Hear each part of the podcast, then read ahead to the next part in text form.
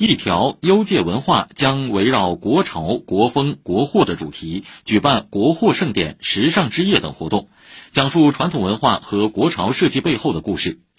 小红书公共事务总监翟梅婷表示，将上线博物馆奇遇记等活动，以直播方式探寻潮流文博美术展览馆和文创园区，邀请文化体验官分享文博、艺术、人文领域创意和知识。